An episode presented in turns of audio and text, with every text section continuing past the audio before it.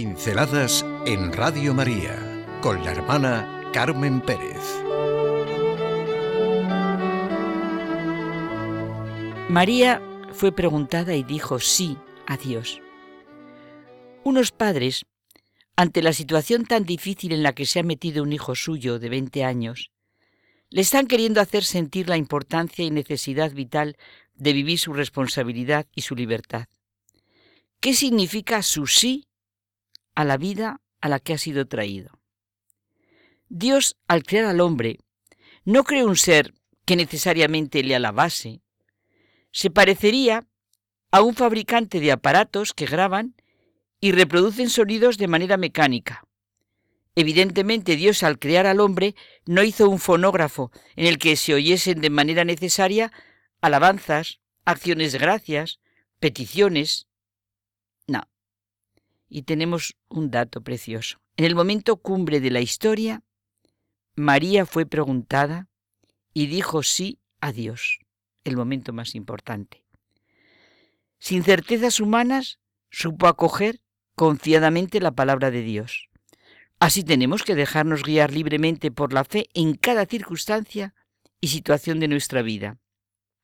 Es un hecho que los hombres somos únicos e insustituibles. Toda nuestra sociedad y toda nuestra historia lo ponen de manifiesto. Es impresionante sentir lo que es todo, lo que los creyentes llamamos creación y quizás los demás llaman naturaleza. Y en el corazón y en la inteligencia de ella, de la creación, nosotros, seres libres, llamados a la vida, para dar cada uno personalmente su respuesta a Dios. ¿Qué es la historia de la humanidad más que un sí o un no al Dios que nos creó y redimió? Claro, en esa historia de la humanidad, el sí cercano y próximo a nosotros, el de María, que centra y pone claramente de manifiesto nuestro sentido de la vida. Toda la vida está centrada en torno a esta única y peculiar manera de ser nuestra en el contexto de lo que existe. La libertad afecta a todo nuestro ser, incluso a nuestra estructura somática, corporal.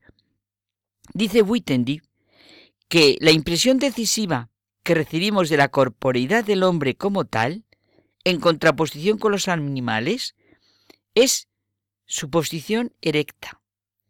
La forma apariencial humana expresa libertad y estabilidad. Y aunque parezca extraño, en un primer momento parecerá extraño, la mano es el órgano donde manifiesta de manera especial esta adecuación del esquema corporal a nuestra libre condición. La mano del hombre sirve para todo, pero nada es específicamente hábil, vale para todo. Su parangón con la inteligencia se remota a un pensador griego muy antiguo, Anaságoras, del siglo V a.C. A él se le atribuye la sentencia de que el hombre es el más inteligente de todos los seres porque tiene manos, mientras que Aristóteles mantiene una tesis estructuralmente complementaria. El hombre tiene manos porque es el más inteligente de los seres, y su mano es capaz de asirlo todo, de tenerlo todo. Pero volvemos a lo que es nuestro punto de mira. Abrirnos a la grandeza y responsabilidad de nuestra libertad, teniendo como punto de referencia el sí de María, la vida de María. Dios no hizo que necesariamente le alabásemos, que necesariamente hiciéramos el bien, que necesariamente aceptásemos el dolor, que necesariamente gozáramos. Nos quiso personas libres y responsables, capaces de hacerse su propia vida.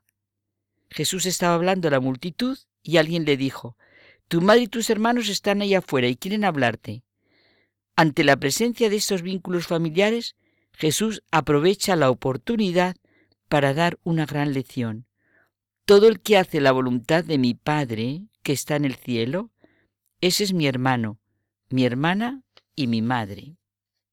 Y hacer la voluntad de Dios solo se hace libremente. Nuestra manera humana de responder es la de hacernos cargo de la realidad, dice el pensador Javier Zubiri. No nos movemos sencillamente por lo que hay en la realidad, sino que nos hacemos cargo de ella. La entendemos, la transformamos. Un antropólogo, Arnon Gellen, mantiene la tesis de que el pensamiento y la libertad vienen como requeridos por nuestra propia estructura somática. Somos seres biológicamente deficientes y sacamos fuerzas de flaqueza. Compensamos con el comportamiento inteligente y libre nuestra condición. Nuestra libertad de opción nos es tan constitutiva como para el, el animal su conducta instintiva. Nos es vital decidir. No es necesario lo decidido, es necesario el decidir. Por eso entramos en el ámbito de la conciencia humana. No es que estemos libres de solicitudes, de requerimientos, de influencias. Nos realizamos por medio de las actitudes que tomamos y adoptamos en cada momento y en cada situación.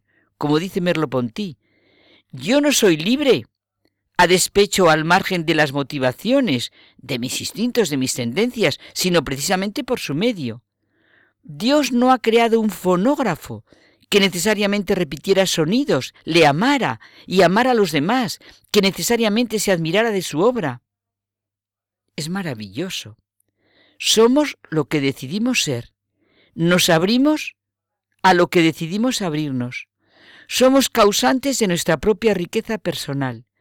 Tenemos de manera innata la capacidad de elegir, pero no poseemos de manera natural el hábito de usarla correctamente. Eso depende de nosotros. Esta es la que podemos llamar libertad moral. Son las dos dimensiones que se han convertido en algo usual, corriente. Somos libre de y libre para. Tenemos el singular destino de ser libres, de poder menoscabar nuestra libertad por medio de nuestras acciones cuando éstas no son liberadoras.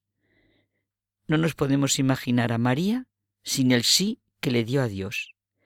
Realizaré mi libertad cuando consiga dilatarla en empeños de alcance personal y comunitario. No somos fonógrafos que repiten mecánicamente, y por eso acabamos con el sí libremente dado por María a la verdad, al amor, a la belleza. Proclama mi alma la grandeza del Señor, pues que la verdad del Evangelio impregne nuestro modo de ver, pensar y actuar.